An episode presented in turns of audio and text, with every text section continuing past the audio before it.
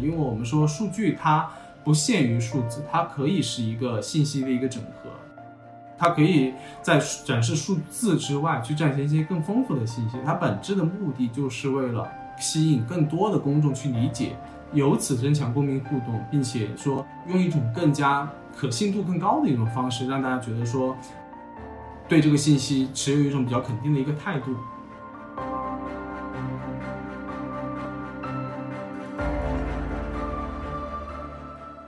说为什么要用数据思维做好政务新媒体？可能是说，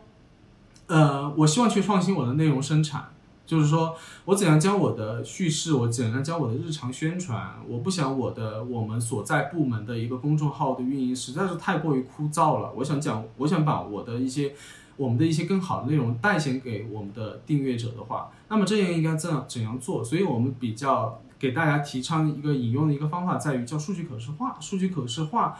呃，至少在新闻领域，它是怎么样理解的？就是说，它是一种比较新的一个新的新闻展示形式，它以各形各种图形、图表的一些方式来展现你的数据信息，其实也就是我们所说的数据新闻。那么，这个东西其实，在长期的一个时间段内，它都得到了认同。比如说，在一八年底发布的关于政务新媒体运营。运营的一个指导意见当中，他就明确提出了，呃，政务机构作为政务机构，你应该使用图表图解的方式，给你的普通民众带来一些更最新的政策信息以及当地的一些数据展现，这是一直被提倡的一件事情。同时呢，其实。呃，我们说数据，无论是数据可视化在哪个领域的一个呈现，因为它可能会在呃数据科学、计算机视觉、计计算机科学里面，它可能是一个难度更大的一个存在。但是在新闻领域，其实我们是经常见到它的。比如说，呃，比如说一图看懂，比如说你会在人民日报，如果你订阅了这些比较好的官媒，呃，人民日报、新华网的一些呃一些公众号的时候，微博的时候，你会看见它会告诉你说一图看懂什么什么什么。呃，比如说有个新政发布了，他会告给你做一个图解，那么这个东西都叫做数据可视化的一个方式，因为我们说数据它不限于数字，它可以是一个信息的一个整合，它可以它可以在展示数字之外去展现一些更丰富的信息，它本质的目的就是为了吸引更多的公众去理解，由此增强公民互动，并且说，呃，用一种更加可信度更高的一种方式，让大家觉得说。对这个信息持有一种比较肯定的一个态度。好，就比如说，还有一种，还有一个例子是，尤其这段特殊时间，你可能你绝对会看到的一种图形就是地图，它会告诉你说，在这段特殊时期里面，呃，你所在的地区到底有呃，到底有什么呃，有多少例呃患者被发现，然后可能会有多少治愈情况，这是一个很经典的数据可视化的方式。否则。你的能看到的可能就是一段空，比较相对来说要枯燥或者说难理解一些的文字，它会告诉你每天到底有多少的一些数量的增加，但是这样呢，对你的理解来说并不是有很大的帮助。好，这是我们所说的数据可视化，你应该已经知道了是这是一个怎样的一个概念。那么我们我们再汇总一下它的意义，它的意义是什么？第一点，它是一目了然，它可以帮助你，无论你作为一个读者，你作为一个政务新媒体运营者。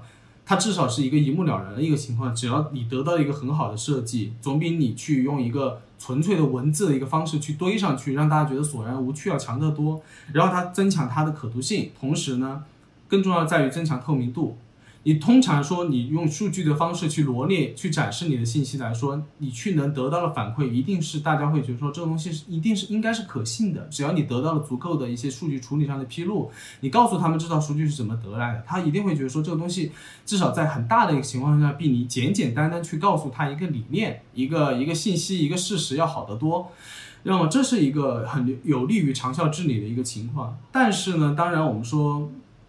它好，它在很大的情况下会会得到大家的肯定，说一目了然，太好了。但是呢，它会伴随着难度跟耗时的提升，就是说它当然会比传统的你去放一堆图文的方式要可能难度上要大一点。那么这种方式，我们怎样去更好的？去高效率的去展示，因为我毕竟我不是新闻专业的新闻媒体工作者，我可能我更不是一个程序员，我无法去做一些很复杂的数据上面的一些处理。那么它有有一些方法可以跟分大家分享。首先是，呃，你肯定是要学习去怎么做的。一方面就在于你哪怕有一些印象，你在很多媒体平台你看见过说，呃，有一些意图看懂的方式是很好的。那么到底是哪些媒体来说是做的比较好的呢？比如说我们说有《新京报》的，如果你关注《新京报》的公众号的话，你会发现它有一图看懂这个栏目，它会总结一个媒呃一个话题，然后告诉你。它用数据化的方式来展现你信息，然后还有新华网的数据新闻。新华网的数据新闻是一个专门的栏目，如果你去百度的话，你可以去搜索到这样一个平台，里面有大量的可视化的一些信息的处理方式，告诉你应该怎么去做，然后一些配色上的一些技巧。然后还有一些关于财新网、澎湃新闻，然后网易数读，这些都是非常好的，你可以去学习的媒体。然后是你当你去真的要自己做的时候，你可以去学习的一些对象。然后流程上呢，一个数据化、可视化的一个作品怎么做？就是说，我不去做一个很复杂的带交互的、带动态效果的东西，我就想给大家做一个意图看懂什么一样的一个东西的时候，我应该分成什么样的步骤呢？它大概分为以下几步：第一步是数据收集，第二个步骤是分析。分析的方式是说，呃，我怎样去把我的一些数据比较好的去让它变成一个像一个故事一样去告诉给大家。比如说我们。呃，你做一个政务新媒体运营者，还是说，我想去展现的是我们当地的一个呃，我们市，我们比如说我成都市，我成都市可能我们的出租车价格调价了，这是一个民生问题，或者说我的菜价提升了，这是一个也是一个大家很普遍关心的问题。你可能会在很多公众号上见到这样的文章。那么我想做的事情是，我就想看一下。帮大家盘点一下，这么多年来我市的一个一个菜价、一个出租车的一个价格的一个变化情况到底是怎样的？然后第三个部分是数据可视化，也就是说我们说的一个这一部分的一个重中之重，就在于说我到底怎样去做一些好看的图表？呃，比如说他们我们经常会看到磁云图，还有一种很经典图表叫呃，比如说四十年的 GDP 变化，它会用一种动动态条形图的方式来告诉你，哇，我们国家会逐渐的。GDP 上升，然后超过了很多国家，这个你应该会在抖音的一个刷新的一个过程当中，或者说在一些视频平台，你会看见这样的一个，呃，一种可视化的一种方式去展现。那么这种东西是怎么用的？那么我们首先说，既然我们的主题是政务新媒体，它有一个很简单的方法，是一些官方机构所提供的一些很简易的制图平台，比如说新华智云、新华网提供的关于政务新媒体的一个运营平台。那么它告诉了你怎样我去快速去将如特殊时期。最近的一些疫情方面的一些信息，然后我进去可视化展现，它集成了一个工具包。那么这个东西作为新媒体运营者而言是可能接触到的。还有第四个很重要的，无论你去做，尤其是做一个数据的。